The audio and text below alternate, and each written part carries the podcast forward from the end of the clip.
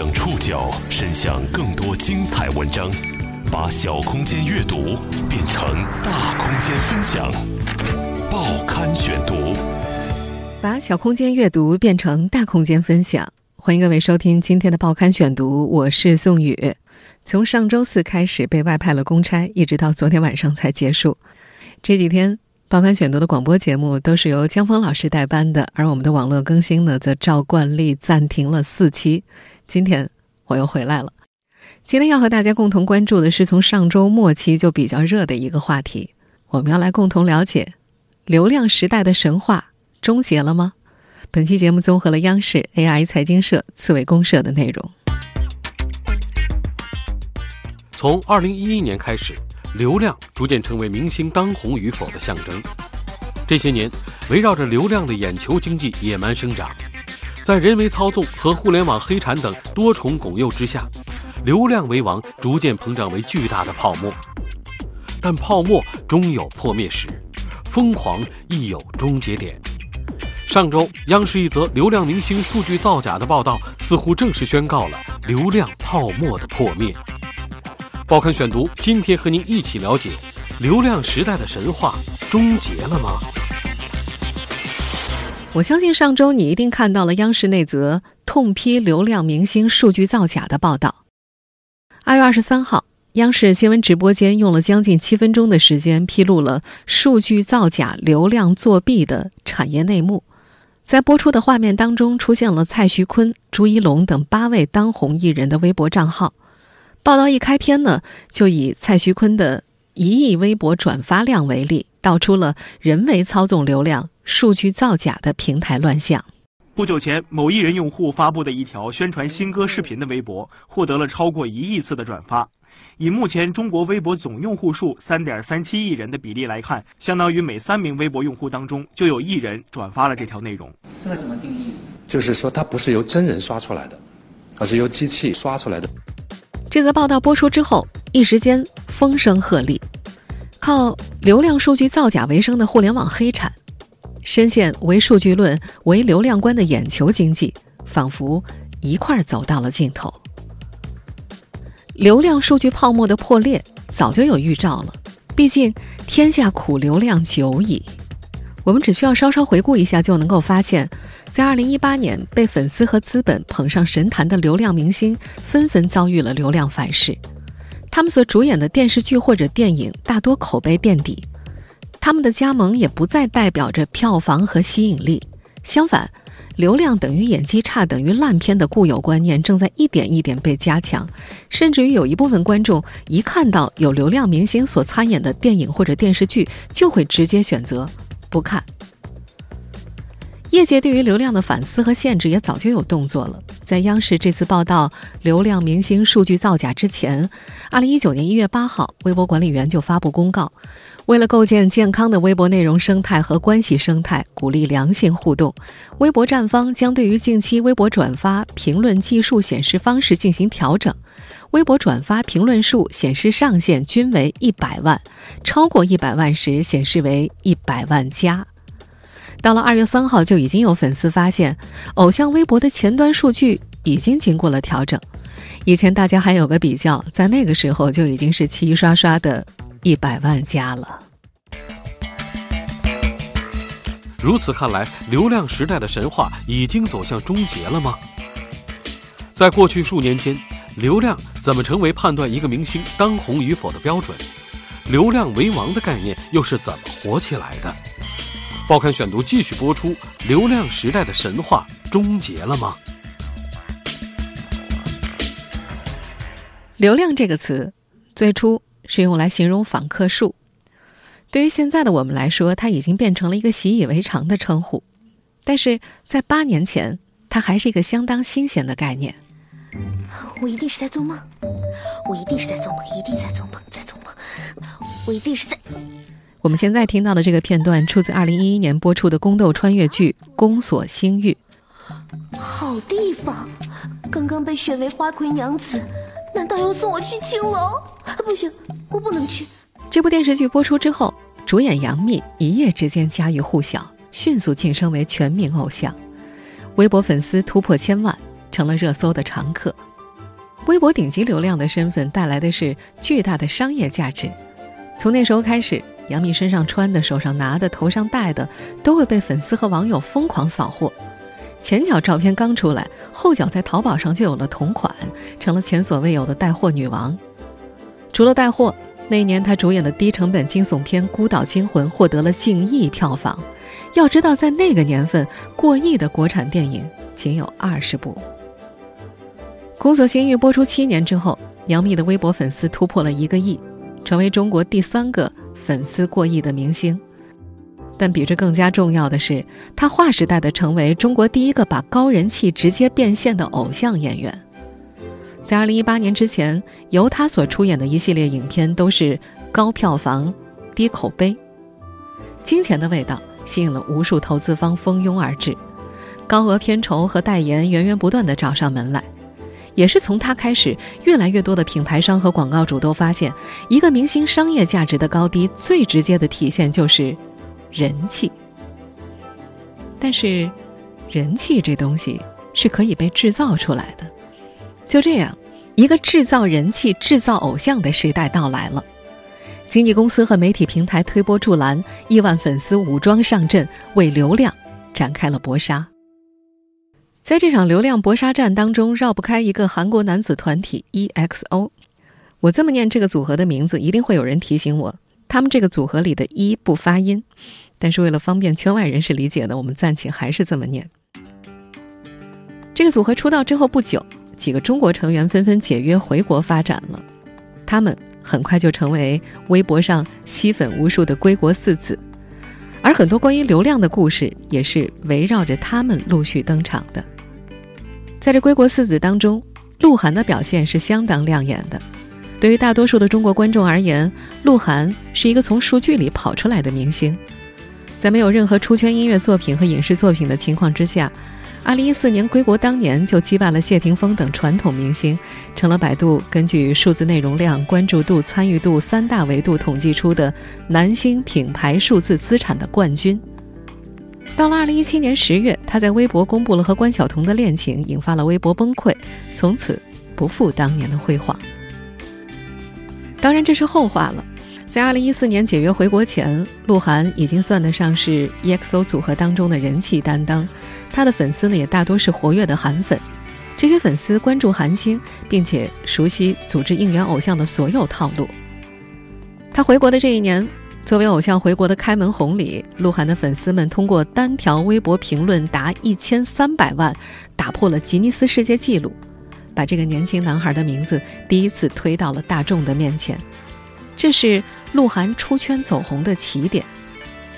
要说这位流量明星人气一路飙升的背后功臣，当然不止粉丝一方，还有他回国之后所签的经纪公司。二零一四年，他与国内顶级经纪人杨思维及其经纪公司一星娱乐签约。不熟悉娱乐圈的人，可能对杨思维这个名字并不太熟悉。这位八五年出生的女子，曾在二零零八年到二零一四年担任范冰冰工作室的宣传总监，一手操盘范冰冰从金锁翻身为范爷等诸多经典的营销案例。也正是在她的运作之下，范冰冰一度成为国内最具商业价值的女明星之一。而鹿晗是杨思维成立一星娱乐之后签下的最大的流量明星，不过双方呢在二零一八年年初的时候解约了。这说的有点远了，我们还是回到二零一四年鹿晗爆红的这个时间节点上来。也是从鹿晗开始，争抢娱乐圈资源的明星无一不是以数据来证明自己的实力。微博粉丝数、评论数、转发数、作品播放量，成了衡量明星商业价值最为重要的根据。一批又一批还没有作品的艺人，通过资本的力量，纷纷被捧上了神坛。如果说杨幂让商家看到了人气的价值，那鹿晗就是创造了一种模式。在此之前，从来没有明星只靠数据而不是作品就能赢得公众瞩目。相比好作品需要的积淀和偶然性，数据制造可谓轻而易举。在这样的背景之下，各方参与者纷纷开始八仙过海刷数据。报刊选读继续播出：流量时代的神话终结了吗？在这个时代，当数据造星成为可能，制造数据渐渐演变成圈内最为主要的造星手段之一。粉丝是这场造星运动的参与者和推动者之一。应该说，在每一个粉丝的心目中，自家的爱豆都是努力而优秀的，值得粉丝对他如此这般。但是局外人有时候还是会分不清楚，到底是粉丝的爱造就了偶像爱豆的优秀呢，还是偶像爱豆本身的优秀吸引了这些粉丝的爱意呢？有一点可以肯定的是，有了这样一种数据造星手段，粉丝永远不怕缺少偶像。脱坑一个还有下一个吗？而且和杨幂、鹿晗不同的是，通过刷数据，粉丝们可以亲手制造偶像。于是，二零一八年的选秀热潮当中，蔡徐坤冉冉升起。可以说，他的一切都是粉丝给的，粉丝选出他，捧红他，为他砸钱，为他买鸭蛋。圈外的人可能对“买鸭蛋”这个梗不太熟悉，那是二零一八年十二月中旬，这位新晋流量明星去参加公益活动。在官宣后的六个小时之内，他的粉丝就把当地的土特产跑海鸭蛋给买光了。除了买鸭蛋，为了让刚刚出道不久的新人蔡徐坤有更好的资源，粉丝们使出浑身解数。但怎么才能够让更多的人看到偶像的努力、优秀和正能量呢？尤其这些努力和优秀还要被品牌方和广告商看到，这对于一个艺人来说是至关重要的。有了无数的先例在前。答案不言而喻。有了数据，应有尽有。有一位饭圈粉丝道出了圈内真相，他说：“流量不是实力派，就是要看数据，而转发是转赞评里面最重要的。这对于一位饭圈粉丝来说是基本常识。因为可能现在大多数粉丝都觉得转发或者是评论。”就是特别重要嘛，这种数据，嗯，不可能就是越多越好。我们有的时候一般买都是别人发给我，然后我就存下来了。就是有的时候微信群里会有链接，或者微博群有链接。而且买这些号，其实投入也很大。嗯，可能他一个号就三四毛钱，但是有的人可能一买要就几几百个号。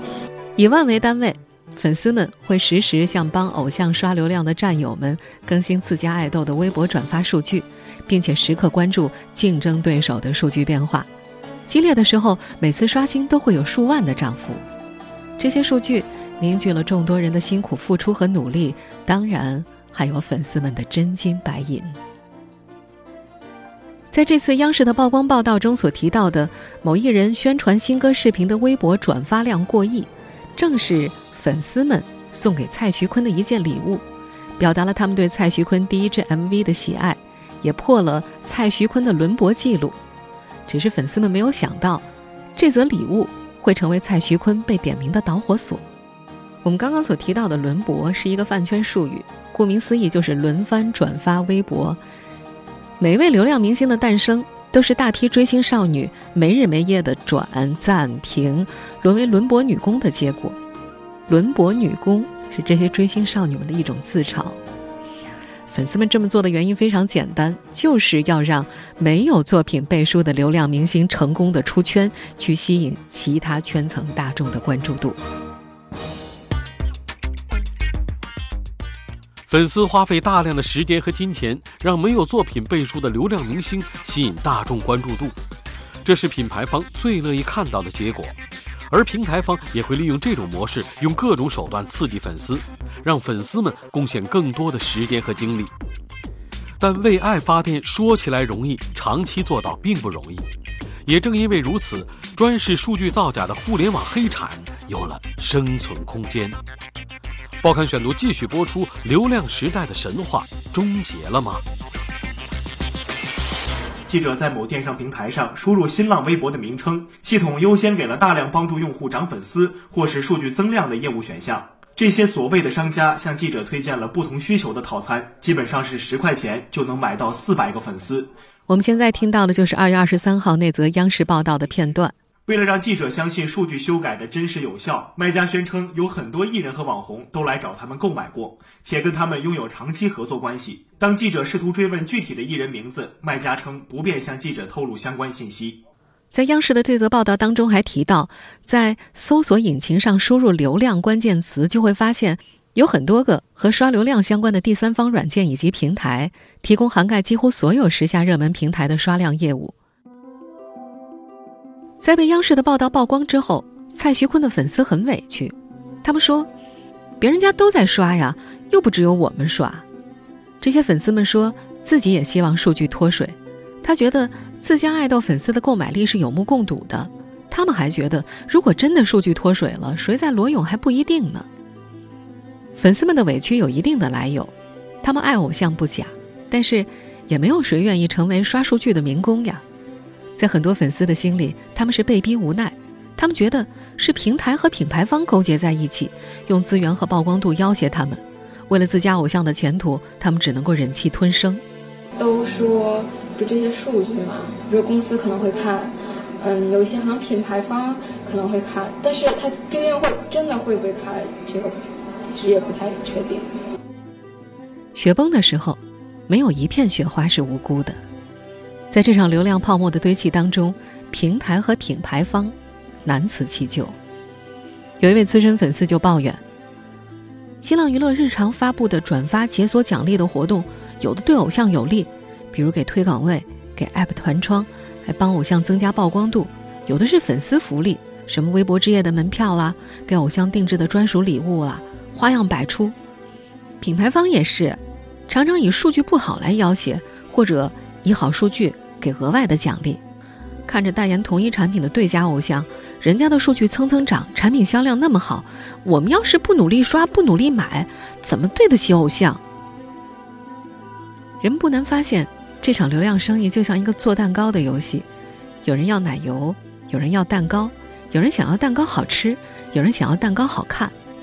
同样的道理，平台要活跃数据，品牌方要销量，互联网黑产要薅羊毛，偶像要资源，粉丝要精神满足。数据就是盛蛋糕的盘子，把不同人的欲望承载到一起，盘子越大，他们得到的也就越多了。这么多年下来，数据造假早就形成一个闭环，圈内的人都能收益。但是，这种唯数据论、唯流量观，不知不觉当中也破坏了社交媒体的舆论生态。表现之一就是高企的数据让部分粉丝产生了一种唯我独尊的幻觉，变得强势专横，不容侵犯。一言不合就会对他人进行网络暴力。在他们看来，自家的爱豆就是不能批评的，控评、反黑。举报成了饭圈最为常用的手段。与此同时，饭圈文化也在不断的拓展边界，尝试延伸到体育圈、文学圈、游戏圈，败光了本来就不多的路人缘，引发了一次又一次的圈层冲突。都说物极必衰，粉丝们用尽办法为偶像挣来了资源，一次两次还好。长期财不配位，就如经脉不稳，非要练绝世神功一样，必遭反噬。回顾过往，我们不难发现，流量泡沫的破灭，早在2017年就已经初露端倪。报刊选读继续播出：流量时代的神话终结了吗？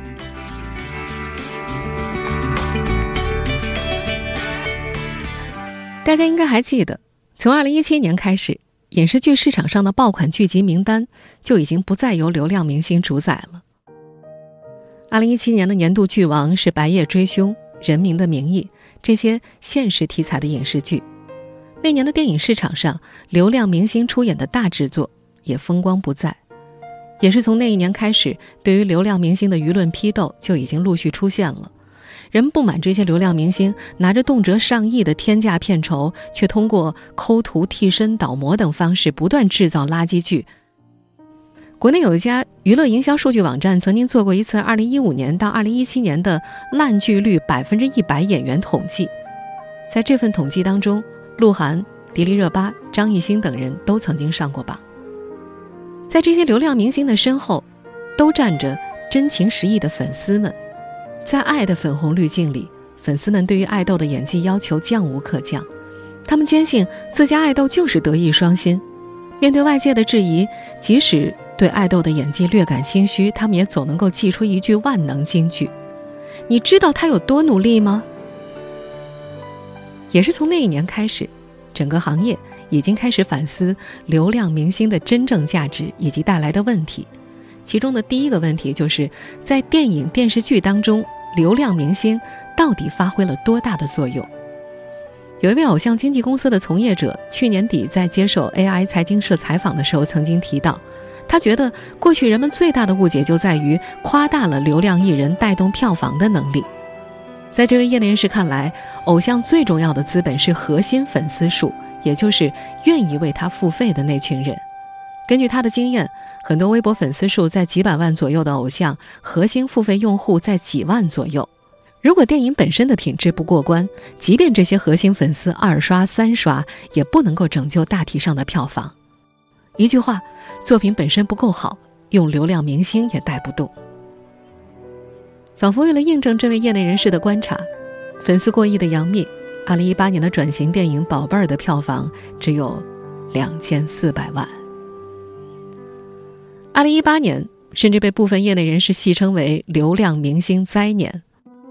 从年初开始，多个流量明星被爆出人设崩裂的丑闻，多部大 IP 加流量明星的大制作收视口碑双扑，几大流量小生几乎人手一部扑街作。鹿晗有创造了湖南卫视最低收视率的《甜蜜暴击》，杨洋有投资六亿元将名导演张黎加持的《舞动乾坤》，最终首播收视率只有零点三三。吴亦凡加流量小花唐嫣主演的《欧洲攻略》，虽有梁朝伟的加盟，但是依然只拿到了三点六的豆瓣评分以及一点五亿的惨淡票房。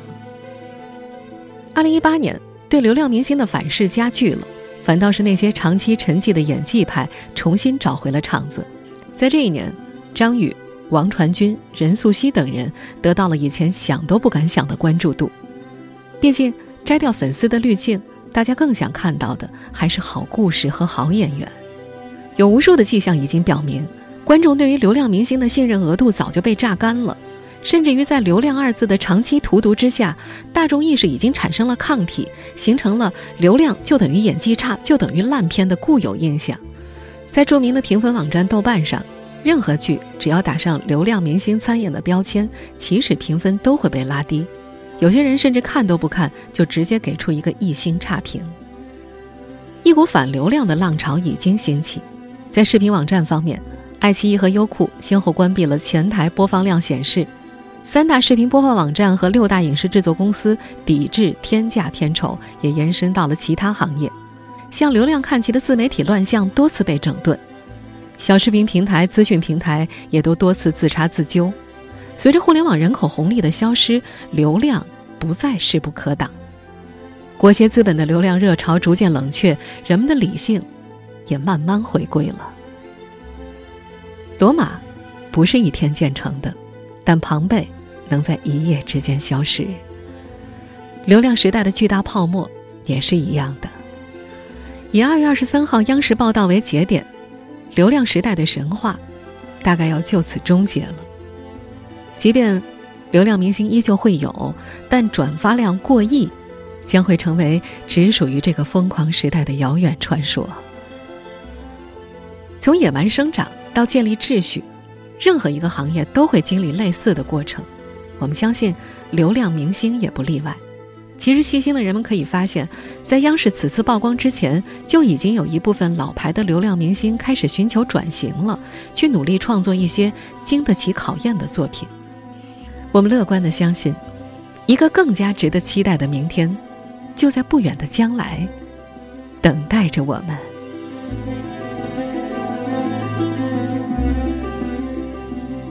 听众朋友，以上您收听的是《报刊选读》，流量时代的神话终结了吗？